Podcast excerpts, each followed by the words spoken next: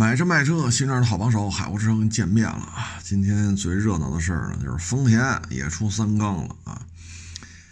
那国内玩三缸的，最早应该是奥拓、夏利啊，还有一些面的。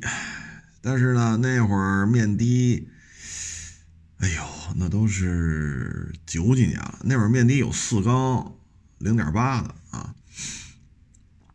但是也有夏利一点零三缸的，奥拓零点八三缸的啊，嗯，反正三缸机最早还是那会儿啊，就是些小车嘛。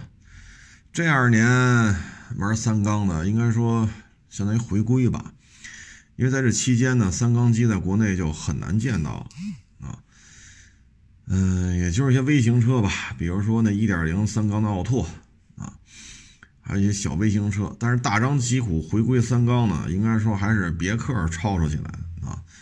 英朗非要搞三缸啊，然后福克斯 1.5T 三缸啊，这是他们抄抄起来的。然后陆陆续续也有一些其他品牌开始跟进了，但市场表现吧不太好啊，不太好。你说奥拓玩三缸，夏利玩三缸。啊，包括小面的玩三缸，那是因为它就是便宜，它就是机动车，我不能说机动车，这面大，就是小客车啊。咱们老百姓买小客车这个范畴里边，它就是个垫底的车。您说呢？啊，除了摩的，老老那什么老代车啊，那除了这个，是不是也就是奥拓、夏利这种或者小面的了啊？嗯，所以你一旦弄到说指导价。十几万也三缸，哎呀，这确实就，便宜也有人要。你看英朗嘛，上去了，然后裤衩又下了，下来没办法，又换回四缸了，呼啦又上去了啊。然后呢，本田应该是玩的还挺好的。那本田凌派啊，就这这一代啊，首先呢，确实后排大。那您去坐坐去，凌派就这一代啊，后排的宽度、膝部空间、坐垫的柔软度。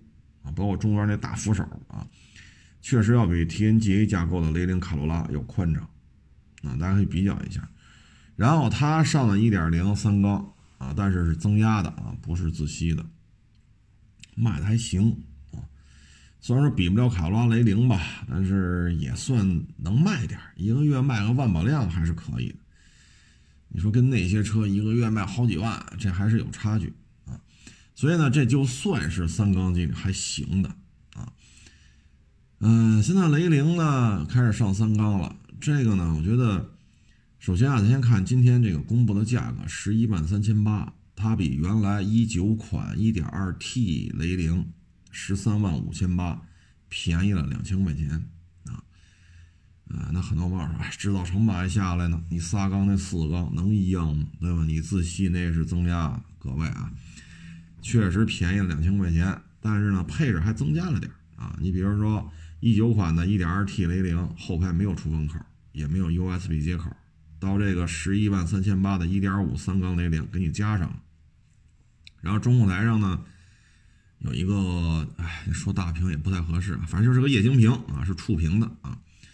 然后增加了一个蓝牙啊，剩下的都保持一致。啊，比如多连杆后悬挂呀、八气囊啊、ESP 呀、啊自动大灯啊，这都是标配。所以总体看吧，这车基础配置还是相当可以的啊。嗯，然后这车呢，虽然说配置小幅增加，价格小幅下调啊，可能各位一看，嗯，挺好，挺好，挺好啊。但是呢，你细琢磨啊，差这两千块钱，确实啊，配置是增加了，这是客观事实。但是呢，那是四缸啊。一点二 T 是四缸的，咱这是三缸的，所以这两千块钱你看能不能接受？还一点呢，就是一点二 T，您后边带个 T，所以人家峰值扭矩比这一点五三缸自吸，人家的峰值扭矩多了三十七牛米。你对于这种两米七轴距啊，一吨出头的这么这种小车啊，小三厢来讲。三十七牛米的差距呢，你的驾驶感受肯定是不一样啊。呃，你要说陆巡五七是吧？这个版本和那个版本差三十七牛米，你要开出来确实找出这个动力差异性呢是有点费劲啊。但你像这种一吨出头，轴距两米七，这差三十七牛米，这这还是有差距的啊。当然了，我事先声明啊，一点五三缸自吸我没开过啊，这得事先声明啊。然后呢，这车呢，嗯，它现在雷凌应该算是四大流派啊，一点五三缸自吸、一点二 T、一点八混动，还有长轴版啊，它叫凌尚啊，就是二七五零了，然后配的是二点零四缸自吸啊，它相当于是两个轴距、四种动力系统啊，相当于四大流派。春暖花开的时候呢，雷凌就要铺货了。所以我不保证四月份一定能买着，但最起码今年夏天你这个零上肯定能买着啊，包括那边那叫什么奥揽啊，因为南北丰田都会有嘛。今年夏天的时候，零上肯定你在广丰店里你能买着啊。嗯，所以这样的话呢，你的价格定位就有点乱了啊，有点乱。所以呢，我觉着啊，这个1.5三缸自吸的小雷凌。它只能是垫底了。我个人认为啊，它的店内促销之后十一万三千八，假如说优惠个一万七八，那这车就是九万多啊，九万六七啊，大概这么个样子。如果说市场表现不好，那丰田这事儿办的也很简单，再往下降。我就不信了，两米七的轴距，丰田三厢，自动挡，一点五，确实三缸啊，这个这有什么说？我八气囊啊。我多连杆独立后悬挂，两米七的时候，九万有人要吗？对吧？各位，你看一下，九万，我就卖九万一辆，你看有没有人要？所以这就看这车砸价砸多少了啊！因为我个人感觉呢，可能这个一点二 T 吧，它属于跟一点五自吸和一点八混动中间夹缝当中求生存。嗯，但是1.5这个呢，主要就是少一个缸，峰值扭矩差了三十七啊，所以我觉得它只能往下调。而且现在对于丰田来讲呢，很麻烦就在于呢，它有点像卡迪别克雪佛兰，零上你卖多少钱？你卖高了，凯美瑞往哪搁呀？您轴距加再长，你也是这个级别的车把轴距蹬长了呀，就跟 A4 似的，轴距蹬再长，你能跟 A8 一个价吗？说你轴距比 A 八还长，你卖的跟 A 八一个价，可能吗？A 八是 A 八，A 四是 A 四，是不是这道理？所以你自己个儿，你上边有凯美瑞，有亚洲龙啊，当然了，亚洲龙定价比凯美瑞高一点，咱就说亚洲龙吧。所以零上后排宽度的问题，你加长解决不了，你加长只能解决膝部空间的问题，你解决不了说左右横向空间的问题，对吧？所以呢，它的定价在这摆着，然后中间还有一个1.8混动，再往下边一点呢是一点二 T，所以你从十一万三千八到十六吧，或者十七，我就这么一瞎说啊，十六七或者十七万吧，十一万三千八到十七，你大概就是六万，六万左右的价格区间，你要布你要布局两个轴距、四个动力系统的四大流派，你自己觉得是不是有点密呀？那有些网友说了，我这零上卖二十行不行？你卖三十也没人拦着，你明白这意思吗？但是就像刚才说，你上面有凯美瑞，凯美瑞上面有亚洲龙，再往上有 ES，雷克萨斯啊，所以你价格区间，对吧？你毕竟只是加长，你不是加宽。那你说雷凌又加长又加宽，我直接买凯美瑞不好吗？我何必这么折腾呢？所以呢，这个车这个价格就有点密了，啊，这种情况呢，就是，哎，有点像卡迪砸别克，别克砸雪佛兰啊，所以我感觉十一万三千八优惠个一万七八，那也就是九万来块钱呗，啊，不卖个低价不好办的，啊，不好办。你看那凌派卖的是不错，但是。你还是干不过思域呀，对吧？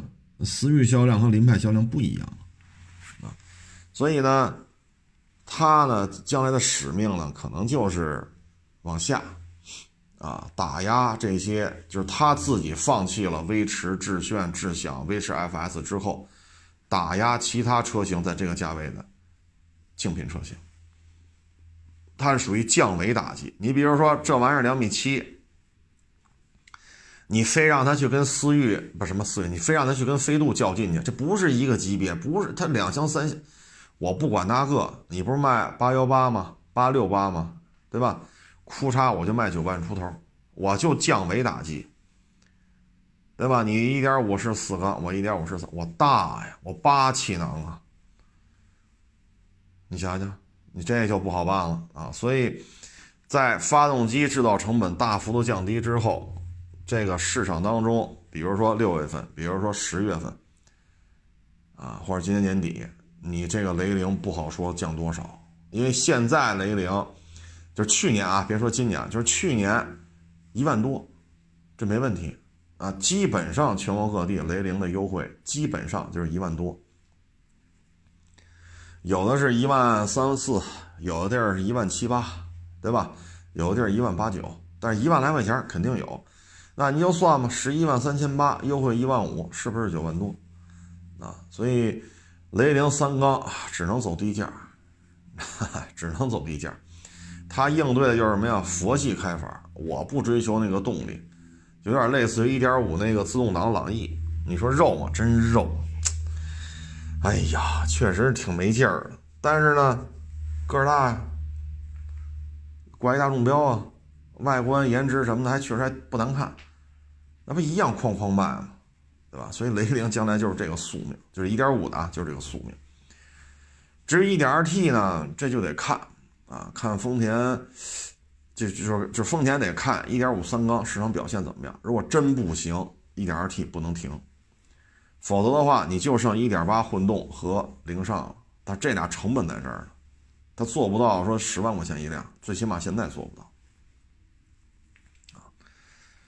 所以 1.2T 呢，就是一个 能生存多长时间，这就得取决1.5啊这个三缸机的市场表现啊。所以大概是这么一情况吧，啊，实际上还得开去，但是现在忙，因为疫情防控嘛，四 S 店现在我也不我也不去了，因为汽车零配件好多四 S 店里边，哎呀，都查出这个，所以现在四 S 店也轻易也不敢去了。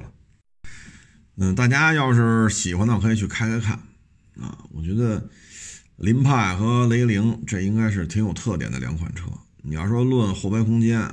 我觉得还是凌派大，座椅更厚实啊。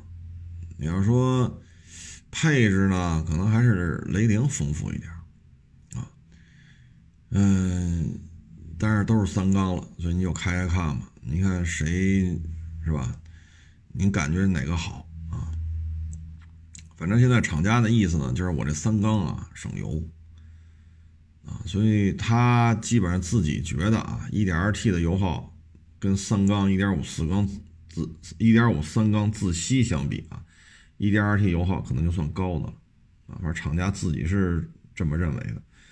到底谁油耗更低，那就看吧啊。所以现在你看这个级别呀很难混了，为什么呀？1.2T 油耗就不高，结果丰田认为它还是高，又出了一个更低的。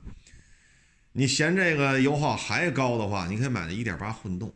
那个油耗会更低，那可以做到四字头，啊，四个多油它能开出来，啊，因为我收过这种车，收过又给卖了，所以这它能开到四个多油。那你说再往下，哎呀，两米七的轴距说开两个油，那可能现有的这个1.8混动和这个 1.2T、1.5三缸自吸这几个动力系统不行了，你就得换了。嗯，所以现在这个级别，你说造轿车往里边冲，很难，真的是很难。你说就油耗这一项，你就很难办。你说丰田雷凌现在这几个动力系统，你说哪个是费油的，对吧？您说哪个是油耗的？不能这么聊吧？这都是属于挺省油的啊。哎，所以这个舞台啊，留给新人的机会啊。或者说给新人的空间呀接近于零了，啊，我认为是这样啊。所以你看，自主品牌在轿车前十名里边，也就是长呃什么长城、吉利，吉利那帝豪时不时能出来露一小脸。但是帝豪呢，真不是说来跟这拼油耗的，帝豪就是什么呀，颜值还不错，也很成熟，空间也够用，价格不高，啊，基本上就靠这个啊。所以当将来啊，说雷凌一点五，凌派一点零 T，当这些车库嚓往下砸的时候，假如说砸到九万了，那对于自主品牌的轿车来讲很难混，真的是很难混。所以这两天吧，就是有一种感觉，就是一旦洋品牌它开始肆无忌惮的打价格战的时候，对于自主品牌来讲，那就是哀嚎遍野，啊，血流成河。举个最简单的例子，特斯拉 Model 3和 Model 3这两台车往这一摆，未来、理想、小鹏这些车就很难受，对吧？尤其是 Model 3。啊，这这玩意儿是一 SUV 啊，啊，哎呀，所以当洋品牌开始肆无忌惮打价格战的时候，自主品牌还是没有招架之力，这就是现状。我再举个例子啊，你比如那本田 CM 三百，啊，我们那会儿九几年玩摩托，管这叫太子车，现在叫巡航车啊，就是一个巡航车嘛，啊，呃，预售价是三万出头。三百的排量，啊，你甭管是 CKD 组装啊，还是怎么弄，挂没挂本田标？挂了吧？是不是本田自己设计生产的车型？是，三万出头。那现在国内的这些自主品牌，你比如春风，你比如钱江，宗申，啊，包括那个豪爵的 DR 三百。就这些车型，当你你的比如 D R 三百，你卖三万多，这本田 C M 三百也卖三万多，这事儿就不好办了啊！所以最起码你像豪爵 D R 三百，如果本田 C M 三百，假如说啊三万二、三万三，假如说实际的低配就卖这价，D R 三百怎么办？就这个，就是当本田这样的洋品牌开始在国内玩价格战的时候，很很很麻烦，非常麻烦。所以我们的自主品牌，你真的是，哎呀，说市场换技术啊，是吧？是向人家拜师学艺呀，啊，还是拿钱砸技术啊？啊，就是，哎呀，还是不好办，啊，真是不好。这本田一个 CM 三百就让市场上乱了套。你再看春那个川崎那个宁家四百，就说五万块钱吧，啊，就差一点点，就说五万。那在这个价位当中，小跑车里边，人家就是一哥，说四万多五万，人家就是一哥，对吗？这这这原装进口吧？你甭管我哪儿产的，我是不是原装进口？是。这是不是一个跑车的样子？是不是？是。行，价格做到这儿了，性能也不错，颜值也可以。你看看，你其他自主品牌在这个价位，你跟人 PK 就 PK 不过。啊，你再卖这种排量像，或者你卖五百，也是这种跑车，你，你说你定多少钱？那你也卖四万九千八。那我要我选啊，假如说我现在还愿意骑摩托车的，我肯定买那宁家四百，我不买你这个自主品牌的五百。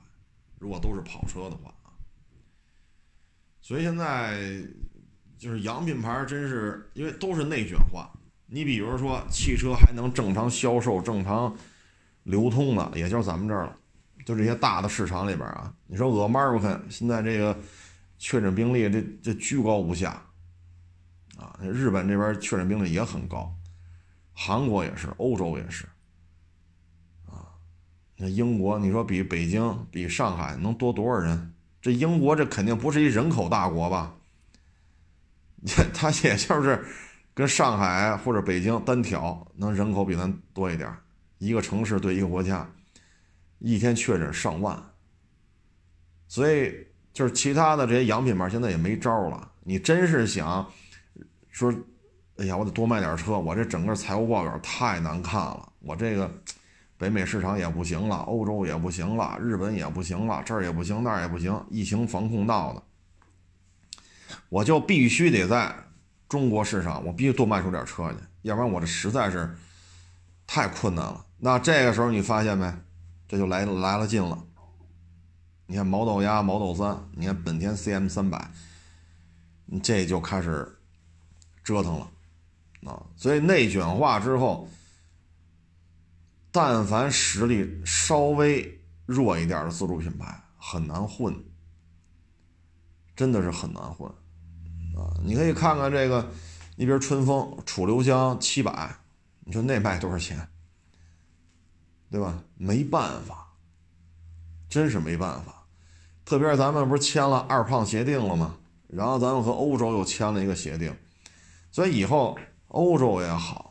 啊，二胖协定也好，这个范畴之内的一些产品，可能到咱们国家销售的价格会越来越低，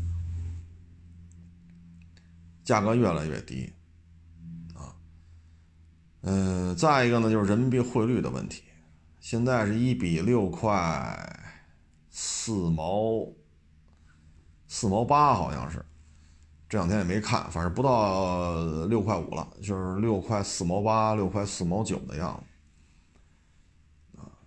原来是一比七，一比七点一，就是一万美金的东西拉过来，仅仅按币值汇率算，人就得卖到七万以上了，七万七万一，不算别的，什么都不算，原产地价格换算就值这数。现在呢，还是一万美金拉过来六万四千八，你之前拉过来多少？一万美金就合七万一，那七万一和六万四千八，这个差了好几千块钱呢。对吧？所以进口的东西会越来越便宜，然后你这边再签个免关税吧，这个那那个这个，那这玩意儿它就会快速下滑。所以对国内自主品牌来讲，今今年二零二一年相当不好过，相当不好过啊！这个你看本田 CM 三百就能看出来，原来老说本田摩托车信仰无价嘛，哼，卖的倍儿老贵，这回库嚓来个。假如说最低配啊，零售终端价格就卖个三万二三，那真是血流成河，哀嚎遍野呀！包括那个一直被人骂定价太高的 DR 三百，你这都很麻烦，这都啊。虽然说您那是跨骑的街车，这个算是巡航车，不是一个类型，但它是本田的，它排量也是三百呀，所以二零二一年不见得好过呀。因为连洋品牌也被逼的没办法了，啊，真的是被逼无奈了，都缺钱呢，所以这个，你看今年哦，今天啊，我在微博上发一个发了一条啊，我在微博上，就是说呀，现在小道消息，毛豆鸭订单十万，然后未来 ES 六大量的退订，啊，现在。我们就在预测本年度二零二一年现接下来第一个官宣新能源纯电汽车开始降价的是特斯拉吗？会不会是理想、蔚来、小鹏？会不会他们仨当中会有一个绷不住了？啊！所以现在呢，对于做电动汽车二手车的这些同行来讲呢，确实就比较。很麻烦了这事儿，为什么呢？明摆着啊，今年特斯拉会进一步降价，就像去年一样啊。那他要再这么降下去的话，那对于自主品牌的二三十万、三四十万的电动车来讲就很难受了。所以有可能你收过来之后，可能厂家库嚓一下往下降一大截子。那特别，你像 ES 六、ES 八这车都不便宜啊，好几十万一辆啊。说那小鹏那个轿车是二十多万啊，那理想 ONE 也不便宜啊。所以如果这个引发连锁反应的话，收这些电动车的话风险太高了啊。你说官宣降两千，对于 ES 六、ES 八来讲。降三千两千，这你就甭宣布了，没用。你车这么贵，降三两千有什么用啊？所以这事儿吧，今年这个连锁反应还是挺大啊。我这电车做的少，说你送过来呢，我们也收啊，就看看车况，聊聊天呗。呃，我不是主营纯电车的啊，呃，但是做纯电车的这些同行，今年可能压力会比较大啊。反正我们就看吧啊，今年接下来啊。第一个官宣旗下新能源汽车官降的是谁？去年就看特斯拉跟这没完没了的宣布了，我又降价了，我又降价了，我又降价了啊！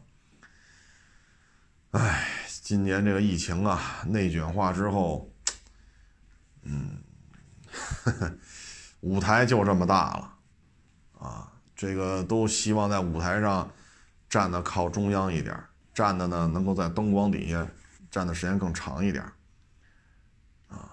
表演的时间再长一点，啊，这确实不太好办，啊。反正您手里要是有这个新能源汽车股票的，像蔚来什么的，你可以考虑酌情高位出货了，啊，或者减仓，啊，比如原来你买了一万股，你可以现在留五千股就行了，啊，或者说留三千股。不要再持有这么多了，因为您过去这十几个月吧，您这个资本已经可以说是大赚一笔了啊！见好就收吧。今年变化确实是非常的大啊。当然了，也有人说啊，说特斯拉是签了协议的，每年上多少税，交交不够这么多税，可能就要一些惩罚措施。所以特斯拉没完没了的在国内这么降价。具体这细节没有官方报道，所以咱也不太清楚具体当时怎么就让他独资了，怎么就让他建了厂了，怎么就让他自己搞自己的四 S 店体系，这具体怎么协议谈的，我也不太清楚啊。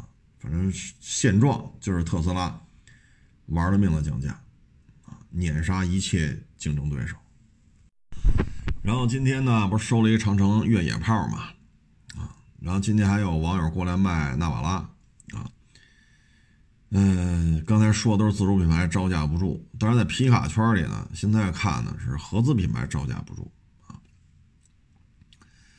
一七年、一八年、一七年、一八年，纳瓦拉卖的非常好啊，我那会儿也没少收啊，有时候一个月能收仨，全都给卖了。那会儿纳瓦拉特别受欢迎啊，因为在十几万就十大几万的价位当中，自动挡四驱的这个纳瓦拉。确实开起来很顺，而且那车啊油耗还控制的不错，啊，虽然说比不了坦途啊、猛禽呀说那么大空间，它比不了，但是这车吧确实质量啊、油耗啊、动态的行驶品质啊，应该说可以打一高分啊，嗯，但是长城炮一出来就坏了。整个纳瓦拉的市场形势吧，急转直下。首先呢，长城炮看上去比纳瓦拉大；再一个呢，人家要么2.0柴油，要么2.0汽油，啊，所以人家动力呢比比您这2.5四缸自吸的纳瓦拉强，啊，你不论是 2.0T 汽油还是 2.0T 柴油的长城炮，都比这2.5的纳瓦拉有劲儿，啊。第二点。配置高很多，你像我今天收的这台越野炮，啊，十九万九千八啊，原厂改的那个避震，啊，轮胎、轮圈、涉水喉、绞盘、三六零 ACC，啊，后边那架子、货架子，啊，呃，红色的刹车卡钳等等等等，这都是原车的，然后还有烫定，啊，呃，前锁后锁，啊，八 AT。嗯，可以，相当可以，啊，所以这车呢，指导价十九万九千八，啊，店里还有点优惠，啊，这是越野炮，那还有普通版本的炮呢。我夏天去年夏天卖过一台普通版本的，就是二点零四驱自动挡，啊，带低四，那车开起来很，就是长城炮啊，我算是我弄了俩了，相当于。就实际开起来感觉吧，还真是挺顺的，不像是一个十几万的皮卡啊。所以你行驶品质、你的配置、你的价位啊，纳瓦拉现在你说能说的是我省油，我油耗低一点，因为我也卖过好多，得有多少台了纳瓦拉？哎呀，真想不起来，反正得至少得卖过几台了啊！纳瓦拉真是卖过几台了。呃，油耗确实低，比长城炮低。嗯，除此之外，你说你，哎呀，所以现在你再收这二手的纳瓦拉价真叫不上去。而且新车折扣太大了，去年一度优惠四五万块钱，纳瓦拉啊，因为国六国五嘛切换，去年一度优惠了四五万块钱，然后它很长时间它又没有国六了，反正中间多少有点断档吧，这整个纳瓦拉的行情哭嚓就下来了，相当不保值。你像你一七年、一八年你买的是要么没优惠。要么优惠八千，要么优惠一万。你现在哭嚓优惠四万，甚至更多。那您说这二手车它怎么保值？您拢共就十几万的车，您哭嚓一下掉下来四万多，那也没法弄了呀。再一个呢，你说这个长城炮、越野炮这配置，对吧？这纳瓦拉，哎呀，国六版本的配置稍微好一点，但是你跟。长城炮相比配置还是低，啊，所以这东西对于纳瓦拉的二手车来讲，给价是真给不上，啊，真给不上。新车，哎呦，我也忘了，我还问了问，自动挡四驱，哎呀，现在优惠也有，反正现在这个实际提车价真是，而且销量也不行啊，现在纳瓦拉销量非常的低。啊，所以这是一个反过来的案例，就是自主品牌把合资品牌按在地下碾压，啊，长城炮一家独大，长城皮卡国内皮卡的半壁江山，长城皮卡当中的半壁江山又是长城炮，你看没？这这是反过来了，自主品牌碾压这些合资品牌，纳瓦拉，我觉得有它自身的问题吧，你比如说你有没有 2.0T 啊？哎呦，抱歉啊，这什么几点都有打电话啊，抱歉抱歉。你比如说这纳瓦拉，你有 2.0T 汽油机可以用，就天籁上那个，你也有 2.3T 柴油机，但是你也不用，给了锐气六了啊。所以这个让我们觉得就有点理解不了了啊，这就整不明白了。你说 2.0T 汽油机咱不用，2.3T 柴油机也不用吗？是不是？这是你装的纳瓦拉不是正合适吗？你海外版本纳瓦拉就是 2.3T 柴油的，有这这个动力系统啊。哎，所以你要想体会这个 2.3T 柴油机，你只能去买那锐气六去。可能他觉得挂上自主品牌的标吧，可能方方面面好运作一点。哎，所以日产这个也是一手的好牌，弄的是糊里糊涂的。这是一个案例吧，成功案例，就是咱们自主品牌在国内皮卡真是表现不错。嗯，你说开拓海外市场吧，按照现在这疫情，这也不太好办呢。这个，哼 你说安排您去海外开拓市场，您去吗？得给您开多少补助啊？对吧？咱们现在全国各地的医院是严防死守。啊，咱要是真是冠状病毒了，进医院肯定能得到非常好的救治，疫苗咱也有，啊，这个医疗系统经过这个就说一年了吧，啊，就说一年了，全国上下的医疗系统对这事儿已经较为有经验了，你真是去，你说让你去非洲开拓市场去，你真病了可怎么办呢？对吧？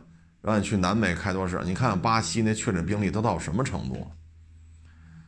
哎，所以短期内可能为什么啊？就是刚才说，为什么本田 CM 三百跑国内卖三万二三起步价？他那边就是咱们不愿意去去海外拓展市场，这病确实太麻烦了。他们本田也遇见这问题，所以，哎，十四亿人又离着这么近，文化呀什么的这种距离感几乎。就非常可以说非常小吧，这种文化上的这种距离感，嗯，所以就开始这么干了啊，这就是内卷化。那这个内卷化呢，不仅仅体现在咱们今年，包括去年啊，今年、去年海外拓展市场确实很费劲。不论您是干什么的吧，哪行哪业吧，海外市场拓展确实很费劲啊，因为疫情嘛，是吧？你现在可能都愿意在国内待着啊。嗯，这里边的内卷化吧，我觉得可能还有就是一个拆迁。啊，为什么说这事儿啊？昨儿我在我那屋是写东西呢，听电视里边吵吵去了。我说哟，我这吵了这么长时间，这电视台还直播打架吗？我就过来看，我 到客厅一看，好家伙，是是一什么节目啊？可我看完了我真是，哎呀，我又说不上来这个感觉，就是一个小区啊，我不说哪个城市了啊，这容易引发一些。这个那个，某城市的一个小区，几年前说要拆迁，但是呢，因为棚改户就棚什么什么棚户改造啊，因为这个已经过去了，两三年前、三四年前棚户改造是这这到处都在做这么一个啊，但是现在取消了，然后之前通知过他们要进行拆迁啊，但是现在呢。去年开始不拆了，那怎么给你解决呢？就是你这些五层楼、六层楼、六十年代、七十年代这些老砖楼，给你做墙体加固，然后外边给你加保温层啊，然后你的上下水管道全部给你换新的啊，然后政府再出钱，小区的绿化、停车位、呃照明、监控，然后电线入地。啊，增加照明灯，增加监控，增加绿化，停车位，包括电动车、电动车的充电这种设备，呃，然后就是也是政府出钱，你的卫生间给你改，原来是蹲坑，啊，非常小，它全给换了，然后可以适当的通过一些改造吧，然后可能卫生间稍微加大一点点，嗯，然后整个楼层的隔音呐，防水呀。电线呀，上下水管子呀，暖气呀，包括你供电的这种这种负荷，全部给你改了。就是除了楼没拆，剩下都给你改一遍。大概呢，就那点楼吧，大概我看有多少栋呢？有个十栋八栋啊，这具体我们都是那种六七十年代的楼，五层的、六层的啊，也没电梯，你就别想有电梯了，没有。这样的话呢，大概投资是两三个亿，就干这事儿，就是政府出钱啊，你也不用管，你就把这屋腾出来就给你弄，弄完你再搬回来。就这么一个项目，就引发了非常大的这种冲突啊，阻碍施工啊，这个呀那个呀啊。其实我看完之后吧，就是各种理由啊，各种反对吧，其实说白了就是一条，我不想在这儿住。比如这套房子。四十平，我就想拆了它，拆了你给我一大房子。本来是满心欢喜啊，期许自己拆了之后能够搬一套大点的房子里边去住，但是这个梦破碎了啊，因为棚户改造呢，可能还没拆到您这儿呢，这政策就调整了。这一下就特别的失望，失望呢，他就不让你改造，他其实本意呢就是希望这个楼啊再破下去，哪天咔嚓这楼有裂纹了，从一楼裂到六楼，那你是不是就得给我拆了呀？啊，其实潜台词就是这个，我看来看去就是就是这个意思啊。然后现场冲突啊，哎呀，哎呀，要不然我在我那屋，我以为这直播打架呢，怎么会怎么个意思？这打架打这么长时间，也没听说这。也没听见警笛响，这怎么也没警察来吗？后来一看是电视台那直播间里头，好家伙！然后最后一看吧，说这场节目啊，录了九个小时，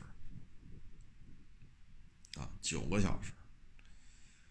哎呀，我真是看完我都觉着蛮心酸的啊。然后居委会的啊，街道办事处的。嗯，物业的、施工方的、设计院的啊，区政府的全来了，啊，包括这楼不是危楼，不具备拆，就是就是不能居住了啊，不具备居住条件，必须拆。人家做这个鉴定，说这楼还能住，不是危楼啊，对这个鉴定也是有质疑的，啊，不认同，啊，等等等等。其实说白了吧，就是没赶上拆迁，就这一句话，我觉得就够了。所有的在现场的吵啊、闹啊，啊，这个就归了归齐就是这句话，啊，你真是说有这条件了，说那边买一三居，我那买一个四居室，啊，三居室、四居室我家里有，那肯定就不在这儿待着，我直接租出去就完了，对吗？你有这个。七八十平、一百平或者一百多平的，你何必住这四十四十多平？这居住的品质完全不一样，对吧？你说都是一家三口或者三代同堂，你住四十多平和你住一百多平，那能一样吗？但是这有些时候就没辙了。现在这政策变了，它拆不了了。棚户改造这事儿，就算是告一段落了，啊。拆迁呢？你像去年吧，啊，我们也有这朋友家里也有拆的，他们那拆是赶上什么了呢？赶上那个一个冬奥会，啊，冬奥会呢，因为他们那村啊就在冬奥会边上，所以这个牵牵扯一个有碍沾观的问题，有碍观瞻啊，又说错了啊，这样的话呢就得拆。哎，拆完之后呢，大概是他那两间平房多大呀？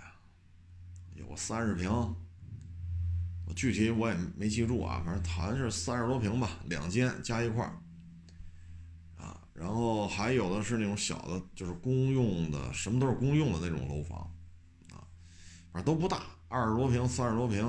哎，拆完之后呢是六十多平，还挺好的，最起码面积大了，但是呢。因为他们搬家什么的，帮忙什么的，也也也沟通了一下，啊，就是面积确实大了啊，大了接近一倍，差不多大了一倍。就原来二三十平，现在可能是六十多平啊，大了差不多一倍。但是大了一倍的时候，你会发现呢，就是，呃，可能厨房的面宽还是小了点儿，啊，因为厨房面宽可能也就是。两米左右，因为我没拿尺子量啊，就是感觉，因为这边有橱柜，这边就只能一个人，要俩人错身的话，就就有点挤了。所以你看，橱柜这边一通道，啊，你人出来进去，就里边得出来，你才能进去。这厨房就这么大，啊，就细长条嘛。所以，但是终归啊，比平房，比原来那个公用卫生间、公用厨房的那种。特别特别老的楼房啊，二十多平、三十多平的那个，你最起码面积不一样嘛。你那二十多平、三十多平，这六十多平，这还是有区别的，挺好的啊，也有电梯了啊，也有南向的窗户了，这个也能晒着太阳了，对吧？卫生间呀，这个这个厨房啊啊什么的，挺好啊，所以。拆迁有拆迁的好处，但是不拆，说拆又不拆，确实很很难受。因为不是所有的人，就以北京为例啊，不是所有人他都能去买套房子，这个房价太高了。你像石景山，你像五环里，像远洋沁山水，你那边呢，要是离那个莲石路远点了，基本上二手房得到八字头了。挨着莲石路的可能六万大。七万帽，啊，要后边的离莲石路远点就八万多，现在就这价。五环外边呢，新楼盘呢，今年开盘的基本就是八万多了，新开盘。所以你买个一一百平，啊，你真是得掏个几百万出来，不是所有人都能够去买的呀，他买不了可怎么办呢？说一家三口就得住在那个四十多平米的楼房里，甚至于老一辈儿儿女，儿女下边又有小孩了，他也得跟这挤着。你说他心里他能高兴本来说拆，现在拆不了，对吧？你要拆的话，你最起码能翻一翻吧。比如说给你个九十平米的，那就比这四十多平的强太多，是不是？那你要买房的话，买一个九十平米的，少了少了也得三百大几百万，三百大，三百大吧。啊，你还别，就以石景山为例，你还别买那太好的，说位置特别好，楼龄、朝向什么什么都挺好，那基本上就得五六万块钱了。咱你还别进五环啊，别进五环，基本上就五六万了。那您这九十平米，四百多万、五百万了就得。如果楼龄再新点，那就更贵了，那可能这个这单价就得六七万了。那九十平米，那基本上就五百万起步了。这个压力真的是，哎，所以也特别能理解，啊，他们现场所表现出来的种种的这种行为啊，就是言行，其实归根结底就是你原来说拆，你现在不拆了，而你不拆了，他们想住大房子，这个可能是这辈子最有希望的一次机会就破灭了，不是所有人都能够消费这个。啊，你不能说你买了房子，你说他买不起房子，为什么不去买去？你不能这么聊，就跟姚明似的，你去 NBA 打球去不就完了？你为什么不去啊？那那你说我我怎么回姚明？姚明多高，我多高，对吧？你不能站在自己的角度去评判别人。每个人的能力、每个人的家庭、每个人的社会当中的这种位置是不一样，所以有时候你得去替他考虑。就那场节目说录了九个小时。哎，我真是觉得很难呐，真的是很难。哎，就有些事情啊，不是这个基层的这些基层官员所能解决的，他们也没有办法。你说何苦呢？后来改造完了啊，然后我看这个，呃，街道的呀、居委会的呀、社区的呀这些。就挨家挨户去拜访啊，怎么样啊？满意不满意呀？还有哪儿有问题呀？哎呀，一家一家敲门再去拜访。然后没改造呢，又上人家看了，又改造完真是挺好的。其实有些时候啊，真是没招了啊。哎，这就是什么呀？内卷化。所以说内卷化呢，从特斯拉啊，导致这个 ES 六退订。再到本田 CM 三百，直接让 DL 三百现在销量马上就下来，因为本身你就贵，卖三万多一 DL 三百，然后本身销量就低，现在 CM 三百预售价出来了，这 DL 三百就更卖不动，所以内卷化体现在方方面面，啊，方方面面，不是说原来出口的不行了，现在全都出口转内销了，不是这么简单，方方面面。而且看到现在这个疫情，你说咱们这边啊，严防死守，都到这种程度了。这天一凉，各种途径，这病毒又进来了啊！有的呢是进口零配件，进口的这个冷链啊，鱼啊、肉啊什么的，那包装上啊，进口汽车零配件啊，这是物传人。还有一种呢，就是海外回来的，不论是外国人还是中国人，明明已经隔离了十四天了。啊，也做了两次、三次核酸检测都没事儿，结果过个十天八天，他又犯病，这个就很麻烦啊。所以这是一个漫长的跟冠状病毒做斗争的过程啊。其实这些真不是咱们内部出什么问题了，你看进口零配件，咱们你像奔驰车来讲，你不可能百分之百零配件都是国内生产的，这目前做不到。所以必须就得有进口，同样你也不能切断所有的人员往来啊，你也不能这么这么做，所以这会是一个漫长的过程。这个漫长的过程呢，也就意味着那种随便干点什么就挣钱，那就跟车城似的，随便弄俩摊位，随便摆俩车你就挣钱，那个时代已经结束了啊！包括拆建啊，大拆大建。哎，一拆迁，好家伙的，几套房几百万，行了，荣华富贵，歌舞升平，纸醉金迷，穷奢穷恶，哼，这个够呛了啊！这将会进入一个慢增长的过程啊，甚至于一个收缩型、收缩型增长的过程啊。什么叫收缩型增长呢？你看啊，丰田是增长，但是呢，全球的丰田的这个销售还是受到影响。但是丰田像一汽丰田人宣布了，百分之九十一的经销商都盈利。可是呢，反过来再看，咱们国内二零二零年上千家汽车经销商注销了，我指的是四 S 店这个级别的。你明白这意思了吗？就是收缩型扩张。这话说的挺矛盾的，但实际上就是这个现状。上千家四 S 店完犊子了，让一汽丰田的经销商百分之九十一是盈利的，这就是收缩型扩张。所以舞台越来越小。每个人想办的事情就是活下去，啊，不要失业，不要破产，啊，每个人要做的就只有这件事儿，啊，那种大开大合呀，啊，随便干点什么就挣钱呐，啊，车城里随便摆俩车，摆俩面的你也挣钱，摆俩陆巡你也挣钱，没有了，那个时代结束了。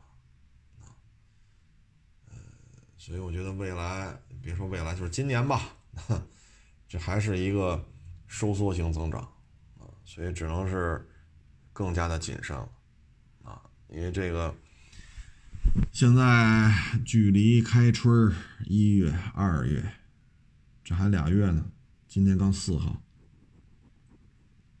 对吧？今天刚四号，所以未来两个月吧，又赶上春节，你说。总得回去看看吧，看看爹妈什么的。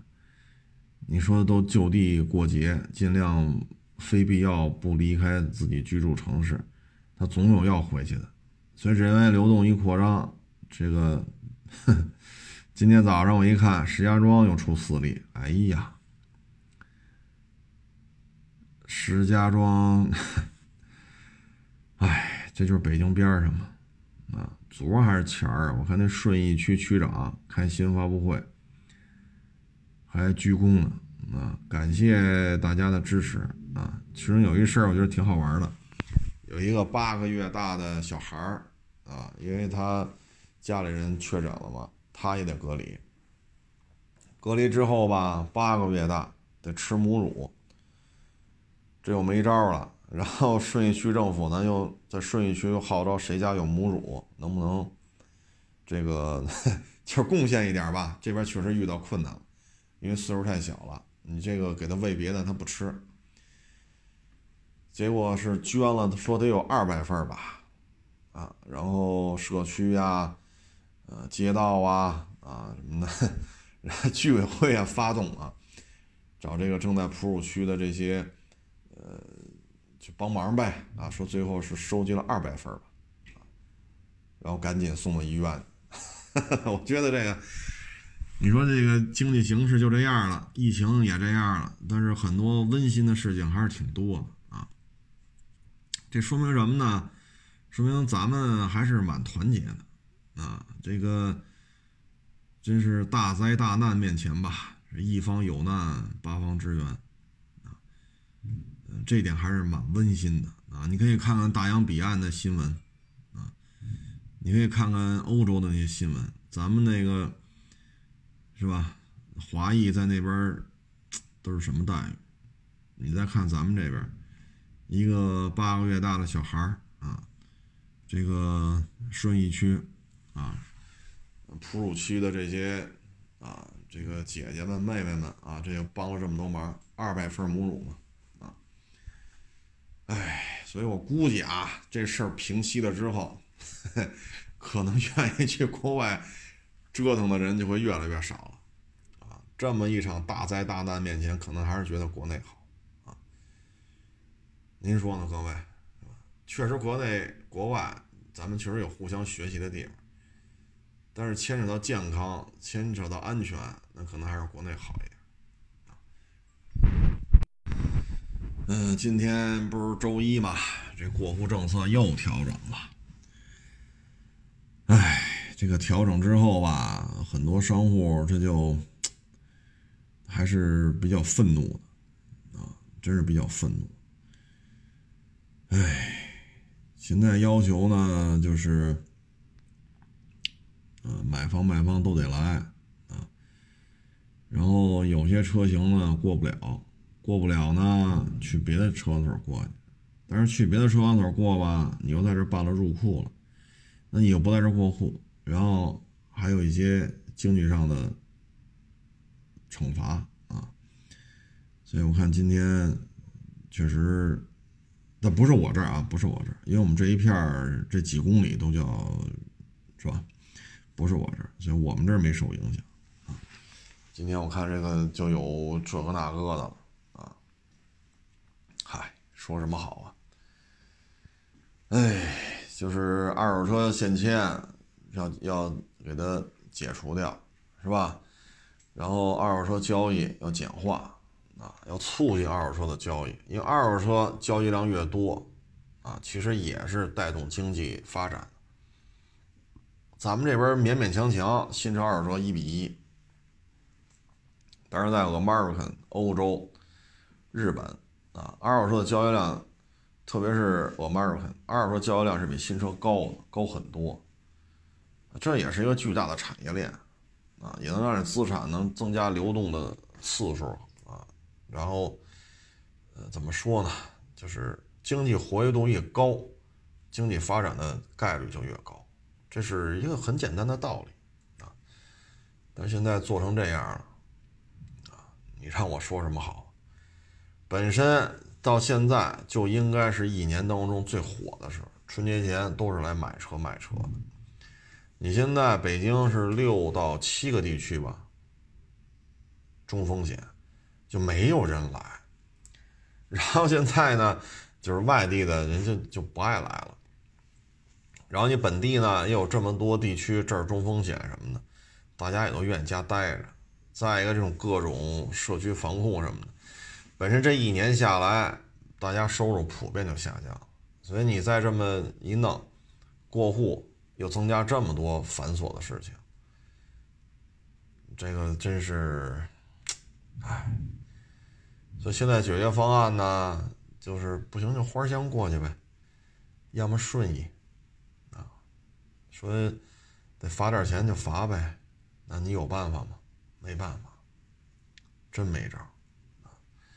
你说我们北五环外，我不是说我这儿啊，是边上那些同行，从这儿开到南四环去，啊，然后过完户再开回来，这路上啊不堵车一个小时单程，堵车两个小时起步，所以早高峰开过去，晚高峰开回来，路上四个小时起，啊，所以你说这个这边倡导呢二手车交易简化。促进二手车流通，啊，这边又这样，嗨，嗯，所以开心就好啊，开心就好，嗯，这两天反正该收收啊，该卖卖，这东西就是这一年下来啊，都适应，因为对于我来说，这不没关门了吗？你二零年关了八十多天，那能怎么着啊？你想外边干的车管所都不开，你上哪儿过户去？对吗？一弄弄七八十天，又能怎么着啊？这不是也也都是过去式了，啊，所以就是不关门就阿弥陀佛。说真不行了，那咱就关门回家。这东西就是还是那句话，老天爷赏你这口饭吃，一定要毕恭毕敬、认认真真的干好。说。形势变了，干不了了，干不了也别这个那个，就回家待着去啊。所以今年肯定是一个内卷化更更明显的一个年份，应该比去年更明显。去年六七月份，我在节目当中一度认为这疫情在全地球范围就差不多，因为那会儿德国呀、日本呐、英国、意大利呀，这单日确诊病例都降到三位数了。有些时候能降到两位数，这就差不多了。结果没想到，现在俄马尔克十几万、二十万，这一天确诊。英国那么大点小国家，一天确诊一万多，啊！哎，所以二零二一年还是一个需要这个团结拼搏的一年，大家也是多保重吧。啊，行了，不多聊了啊，谢谢大家支持，谢谢大家捧场，欢迎关注我的新浪微博“海阔试车手”微账号“海阔试车”。